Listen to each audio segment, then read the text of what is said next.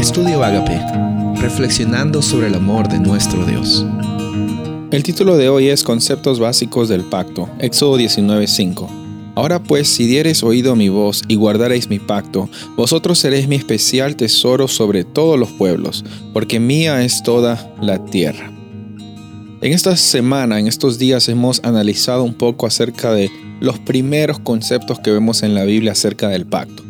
Hemos visto que el pacto consiste de diferentes componentes y en los tiempos del Antiguo Testamento el pacto generalmente era eh, una oportunidad para que las dos partes del pacto, las dos personas o las dos familias o las dos comunidades eh, lleguen a tener beneficios el uno sobre el otro. Eran pactos de de trueque de alimentos o de ganado, o de repente uno daba la familia para que se unan entre familias, o de repente un rey a, un, a otro rey. Y sabes, en estos conceptos del pacto siempre había algún tipo de ganancia o conveniencia por alguna o las dos partes.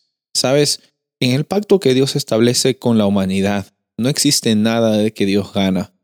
Sabes, no, no, no es que, no es que Dios sintió el compromiso de hacerlo, sino que en su naturaleza de amor toma la iniciativa porque Él es amor, Él es compasión y Él es misericordia. Dios no tiene amor, Dios no tiene misericordia, Él es amor y misericordia para ti y para mí. Nos vio en la condición que nos encontrábamos, nos vio en la situación que estábamos, como a veces con nuestras propias eh, justicias humanas queremos cubrirnos, con nuestras propias acciones como esos vestidos eh, falsos y, y, la verdad es que Dios se da cuenta, tiene compasión de ti, de mí y mandó a Jesús para que nosotros tengamos esa libertad. En el concepto básico del pacto se encuentra un Dios que quiere incluir a toda la humanidad para acercarla hacia Él. El, el, concepto del pacto, otra vez, como dije el día anterior, no consiste en un club especial de personas que nunca se equivocan, no consiste en un, en un grupo de personas que se sienten mejor que los demás. Hemos visto que en, a lo largo de la Biblia hubieron grupos de personas que se sintieron mejores, como los fariseos, que terminaron perdiendo de vista que el Mesías estaba enfrente de ellos.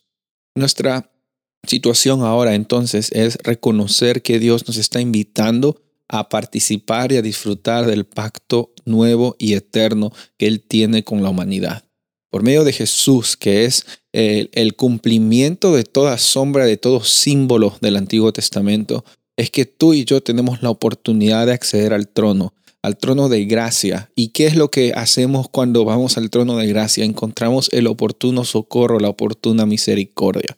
En esta ocasión yo te invito a que reconozcas, como dice el versículo 5 del capítulo 19 de Éxodo. Dice, si dieres oído mi voz y guardaréis mi pacto, ustedes serán mi especial tesoro. Pero ese especial tesoro no es en el, en el sentido humano. Nuestros tesoros a veces los queremos acumular para nosotros, pero el tesoro, eh, según el reino de Dios, es un tesoro para compartir, para disfrutar, para experimentar.